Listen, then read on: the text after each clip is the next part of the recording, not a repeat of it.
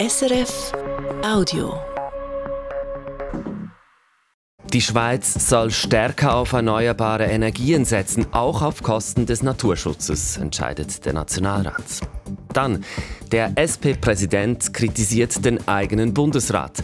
Alain Berses Aussagen zur Weitergabe von Schweizer Waffen an die Ukraine sorgen weiter für Diskussionen. Und vielerorts hat es in der Nacht gestürmt.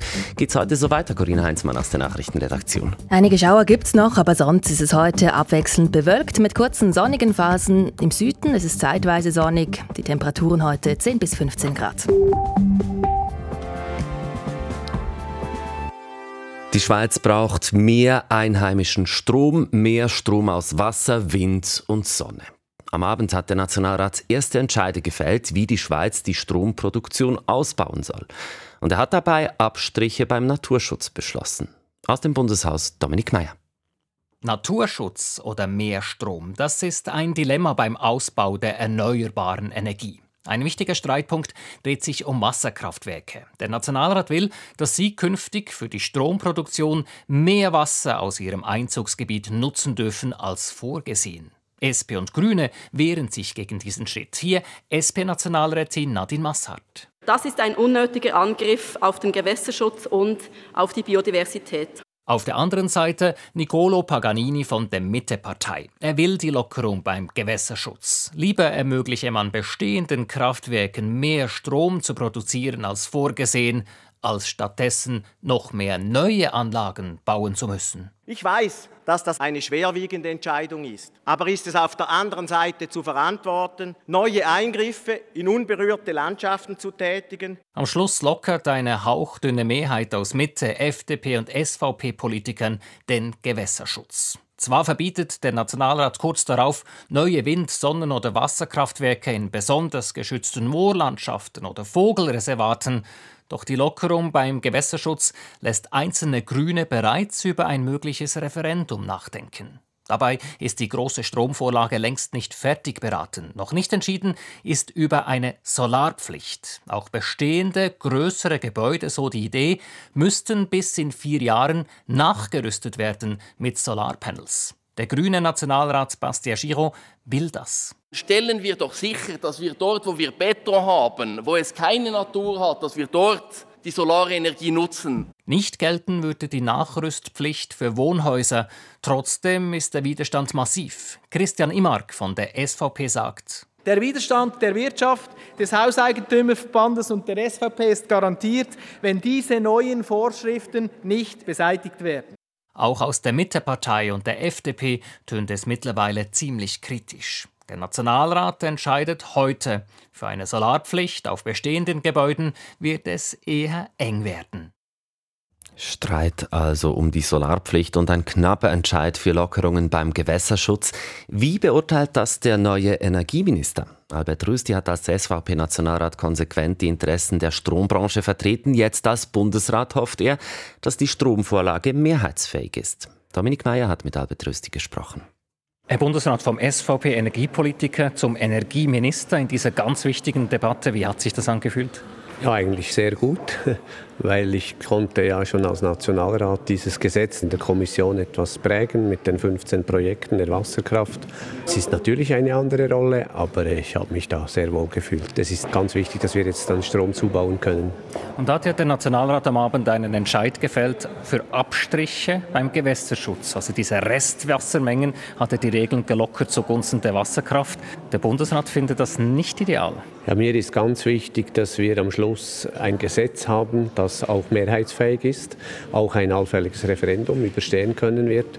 Und es gab ja dieser Kompromiss am runden Tisch, der gesagt hat von den Schutzorganisationen, wir sind bereit, 15 wichtige Projekte zu akzeptieren, wenn auf der anderen Seite die Gesetzgebung eingehalten wird. Und dazu gehört eben auch diese Restwassermengen. Und äh, das ist am Schluss sehr delikat. Es ist eine Gratwanderung zwischen mehr Produktion und genügend Schutz. Sie fürchten, dass man hier zu weit geht und ein Referendum riskiert von den Umweltschutzorganisationen? Diese Gefahr steht sicher im Raum, ja.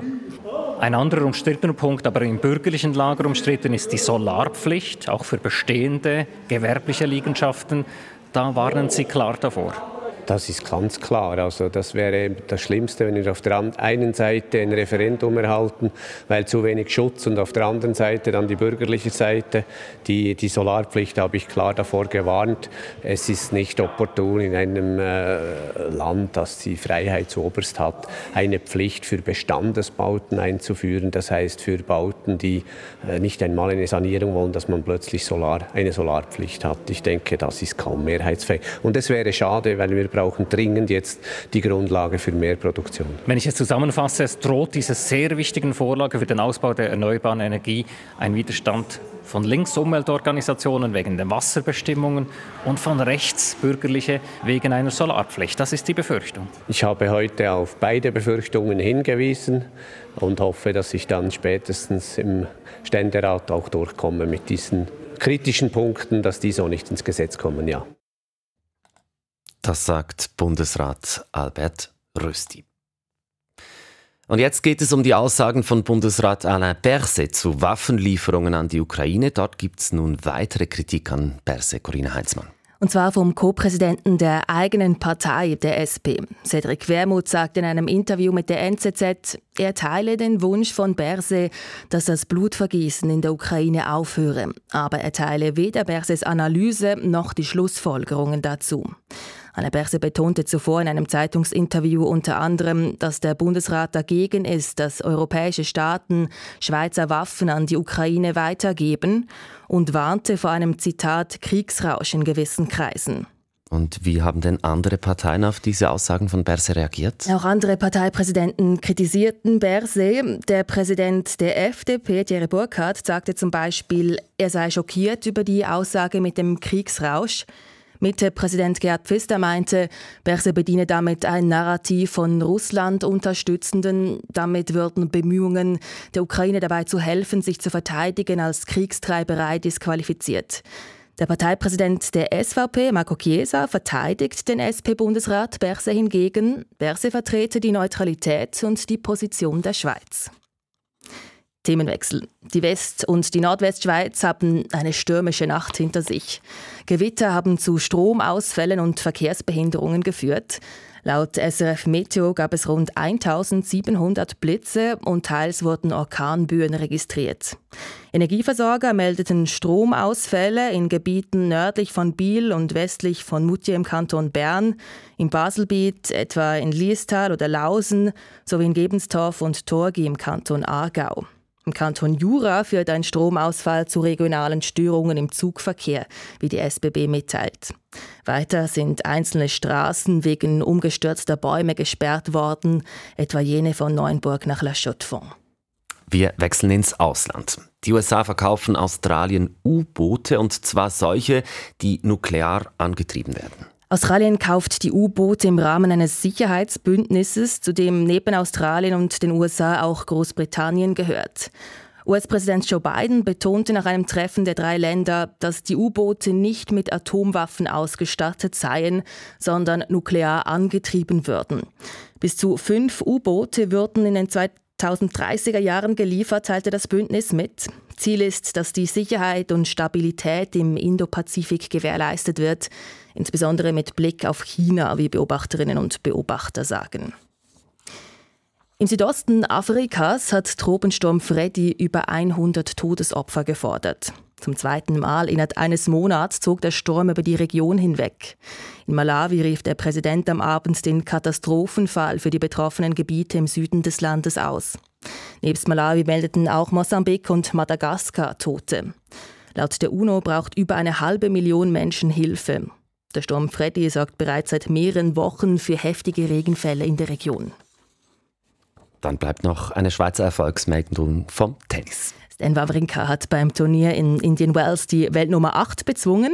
Der Schweizer besiegte den Dänen Holger Rune in drei Sätzen mit 6 zu 2, 6 zu 7 und 7 zu 5. Im Achtelfinal trifft Wawrinka auf den Italiener Yannick Sinner. Und nun noch die Börsendaten von SIX. Der Dow Jones Index in New York hat 0,3 Prozent verloren. Der Nikkei Index in Tokio fällt um 2,1 Prozent. Der Euro, der wird zu 97 Rappen 84 gehandelt und der Dollar zu 91 Rappen 41. Das war ein Podcast von SRF.